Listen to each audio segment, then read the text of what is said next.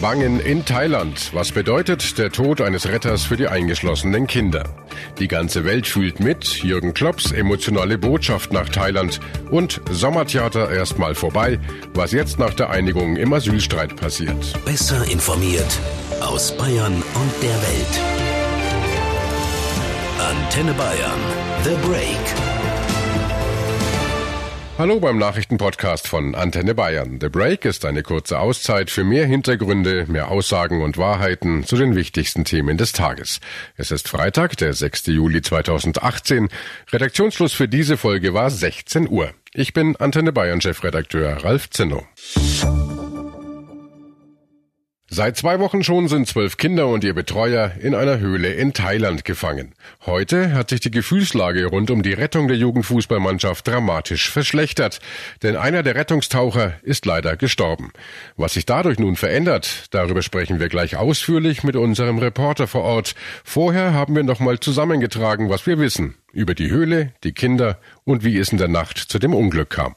Bei dem Taucher handelt es sich um einen früheren Soldaten, der bei der thailändischen Eliteeinheit Navy Seals war und freiwillig bei der Höhlenrettung mithalf. Er ist um zwei Uhr in der Nacht zur Freitag Ortszeit bei dem Versuch gestorben, Sauerstofftanks zu dem festsitzenden Fußballteam zu bringen.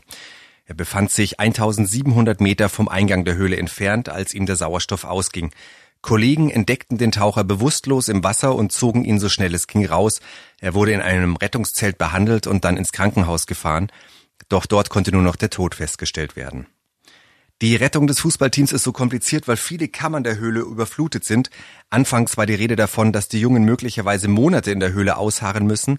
Inzwischen lernen sie tauchen, um vielleicht selbst den Weg nach draußen antreten zu können. Zumindest sind derzeit die Temperaturen in der Höhle kein Problem.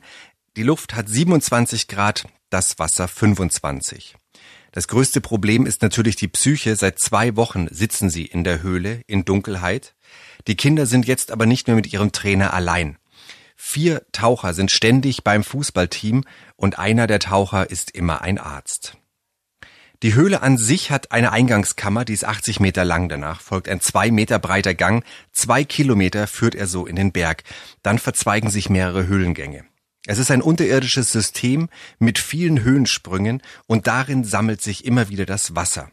Zum Teil sind die Durchgänge so eng, dass die Taucher nur ohne Taucherflasche hindurchkommen. Der komplette Weg vom Eingang bis zu den Kindern ist über vier Kilometer lang. Selbst erfahrene Profitaucher brauchen rund sechs Stunden für den Weg zu den Jungen.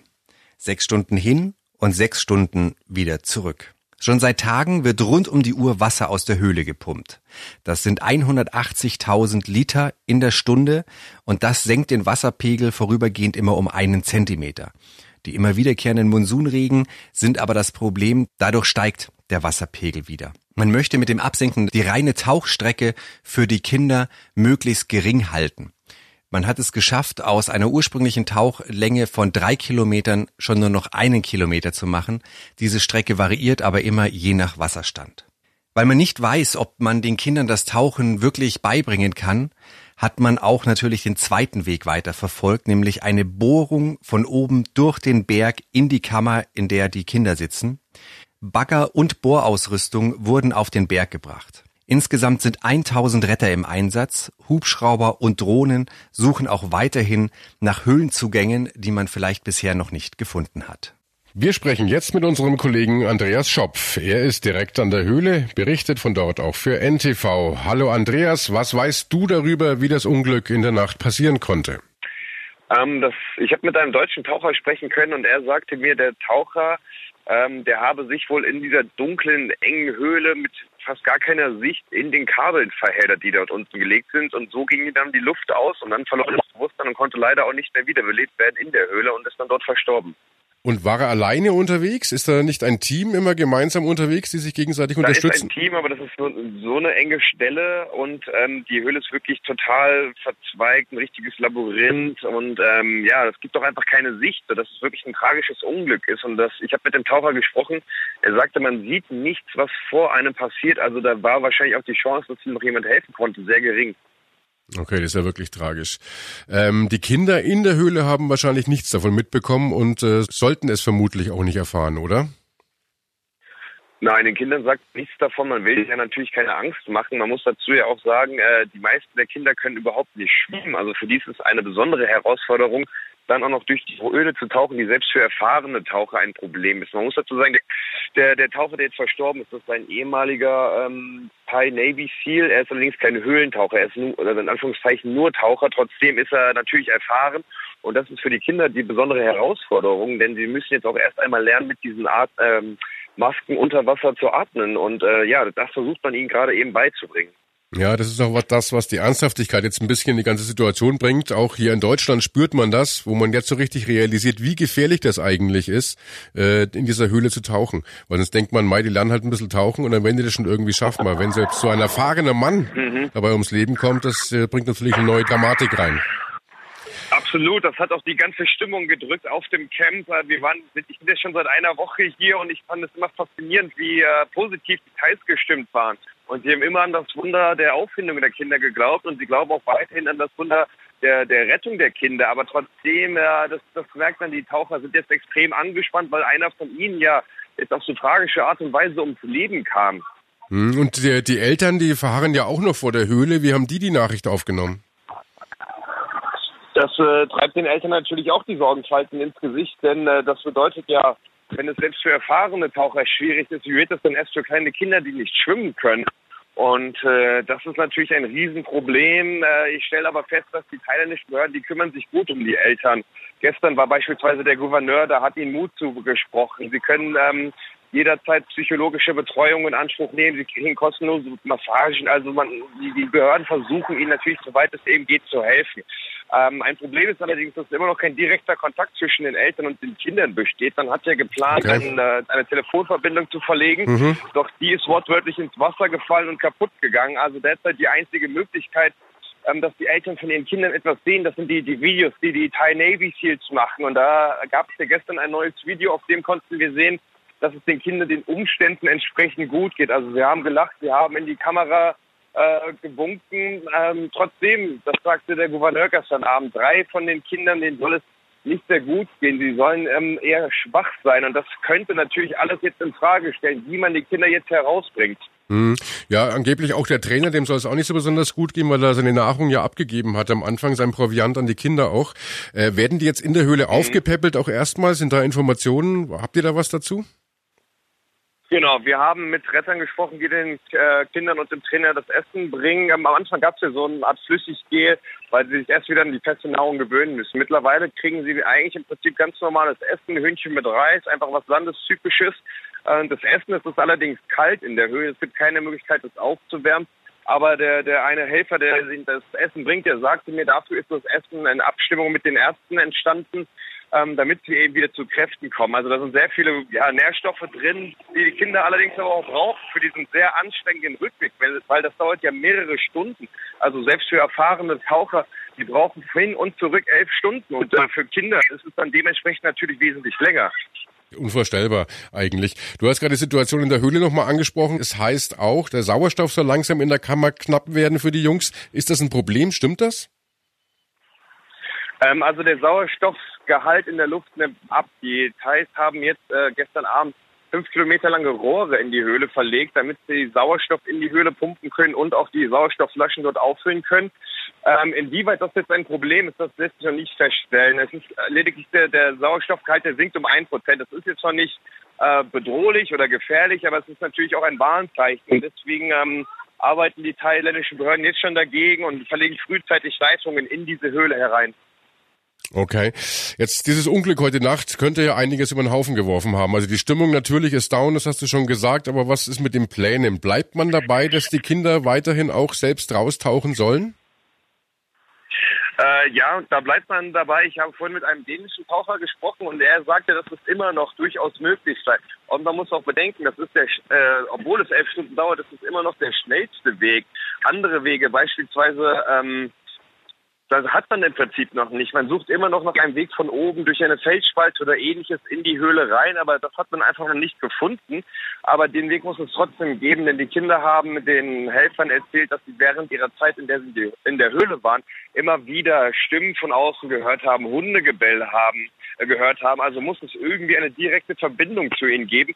Aber diese hat man, wie gesagt, noch nicht gefunden und deswegen fokussiert man sich jetzt natürlich auf diese doch sehr gefährliche Rettung durch die Höhle zu tauchen. Hm. Es ist eigentlich unvorstellbar. Es sind noch viele Anfragen, die uns hier in der Redaktion äh, erreichen. Wir fliegen zum Mond und schaffen es nicht, zwölf Kinder aus einer Höhle herauszubekommen und irgendwie einfach einen, einen Schacht oder so etwas zu bohren. Kannst du das irgendwie beschreiben, wie man sich das vorstellen muss, warum das alles so schwierig ist vor Ort? Die Höhle ist extrem groß, also die ist mehrere Kilometer lang und extrem verzweigt und das ist einfach keine Höhle, da kann man nicht einfach gerade reinlaufen und bleibt ebenerdig. Das hat verschiedene Höhenmeter, die durch über, äh, über, überzogen werden müssen. Es ist sehr eng, teilweise extrem dunkel, teilweise muss man tauchen. Also das ist wirklich super schwierig, da auch irgendwie nur ein paar Meter voranzukommen. Die Thais haben ja mehrere Tage gebraucht und sich quasi Meter für Meter vorgearbeitet, bis sie dann endlich eine, einen Basislager in dieser Höhle errichten konnten für die Taucher, damit sie eben nicht mehr den gesamten Hin- und Rückweg jedes Mal zurücklegen müssen. Aber es gibt auch Animationen davon äh, bei den thailändischen Nachrichten. Also das ist wirklich total beklemmend, da auch nur durchzugehen. Es gibt Videoaufnahmen, die wir äh, exklusiv bei RTL bekommen haben, ähm, die zeigen eben, wie schwer das ist. Da ist jeder Meter ein wirklicher Kampf. Abschließend noch deine Meinung. Es sind ja immer wieder viele Gerüchte im Umlauf von, ähm, man wartet bis Oktober mit der Rettung, bis schon nächste Nacht sollen die Kinder raustauchen. Wie ist deine Einschätzung? Kannst du das einschätzen überhaupt? Ähm, um ehrlich zu sein, ich, ich will mich nicht so an Spekulationen beteiligen, weil wir jeden Tag haben wir was anderes gehört. Wir haben jeden Tag gehört, heute werden wir sie finden, heute bringen wir sie raus und es hat sich dann immer wieder verschoben und dieser Fund am Montag, das war ja letzten Endes auch eine Art Glückstreffer. Ähm, deswegen würde ich davon Abstand nehmen. Was allerdings feststeht, ist, dass der Regen, der jetzt am Wochenende höchstwahrscheinlich kommen wird, weil wir jetzt auch hier die Regenzeit haben, der wird dann den Wasserpegel wieder steigen lassen. Und das bedeutet, dass jetzt der Teil der Höhle, der schon abgepumpt ist, dass der dann wieder unter Wasser äh, sein dürfte, sodass die Kinder noch eine weitere Strecke tauchen müssten. Also die Zeit drängt dann doch schon, aber ob die Kinder jetzt wirklich in der heutigen Nacht herausgeholt werden können, das ist zur Stunde wirklich nicht abschließend zu sagen. Ich danke dir und äh, ganz Bayern drückt euch die Daumen, dass es bald eine hoffentlich gute Lösung gibt. Vielen, vielen Dank nach Thailand. Danke. Und natürlich drückt die ganze Welt die Daumen, dass die Kinder schnell und sicher aus der Höhle befreit werden können. Auch Liverpool-Trainer Jürgen Klopp. Er hat der Jugendfußballgruppe eine Botschaft geschickt. Er will ihnen Mut zusprechen mit einem sehr emotionalen Video bei Twitter. Hello, my friends. Um, on behalf of the whole Hallo meine lieben Freunde, im Namen der gesamten Liverpool-Familie wünsche ich euch von ganzem Herzen alles Gute. Bleibt tapfer, wir fühlen mit euch. Wir alle gucken ständig Nachrichten und hoffen inständig, dass ihr endlich bald wieder Tageslicht sehen könnt. Wir sind fest davon überzeugt, dass das auch bald passieren wird. Hoffentlich in einigen Minuten, Stunden oder in den nächsten Tagen. Bleibt tapfer. Beste Grüße hier vom FC Liverpool, wir denken an euch und denkt immer dran, you'll never walk alone. Best regards here from Liverpool. We are with you and you never walk alone. Eh? Nach wochenlangem Streit ist in Berlin jetzt erstmal wieder Frieden eingekehrt und alle können demnächst in Ruhe Urlaub machen. So sieht's im Moment jedenfalls aus. Sommertheater vorbei, sagt Vizekanzler Scholz von der SPD. Aber kann man diesem Frieden trauen? Wir fragen Jörg Ratsch in unserem Hauptstadtstudio in Berlin. Hallo Jörg. Ja, grüß dich. Jörg, Union und SPD haben ja auf zwei Seiten aufgeschrieben, was sich nun ändern soll in der Asylpolitik. Was ist denn da jetzt genau geplant? Also eigentlich ist das Konkreteste meiner Meinung nach, dass die Regierung verspricht, wir bringen noch in diesem Jahr ein Einwanderungsgesetz auf den Weg. Der Sinn davon ist, wer nach Deutschland will, um hier zu arbeiten, zu leben, Geld zu verdienen, der soll legal kommen dürfen. Dafür muss man aber zum Beispiel dann Sprachkenntnisse nachweisen oder eine Arbeitsstelle, so wie das in Kanada oder in den USA gemacht wird. Es soll damit eine klare Trennung geben. Auf der einen Seite Asyl für Menschen, die vor Krieg und Krisen flüchten, aber auch nur für die. Und auf der anderen Seite legale Einwanderung, aber geknüpft geknüpft an Bedingungen. Hm, und das ganze Zurückweisung an der deutschen Grenze, das scheint ja erstmal vom Tisch. Ja, da hat die Koalition vor allem erstmal Absichten erklärt. Schnellere Verfahren, mehr Polizei, die in Deutschland nach Migranten sucht, die schon in anderen Ländern einen Asylantrag gestellt haben. Die sollen in diese Länder schneller wieder zurückgebracht werden. Aber da kommt es natürlich darauf an, wie und ob man mit diesen Ländern, Italien, Griechenland zum Beispiel oder auch Österreich, da was vereinbaren kann. Denn die müssten ja die Menschen dann auch wieder zurücknehmen. Das ist also alles noch lange nicht festgezurrt. Alles andere als festgezurrt, ja auch die Transitzentren, die wollte ja die Union.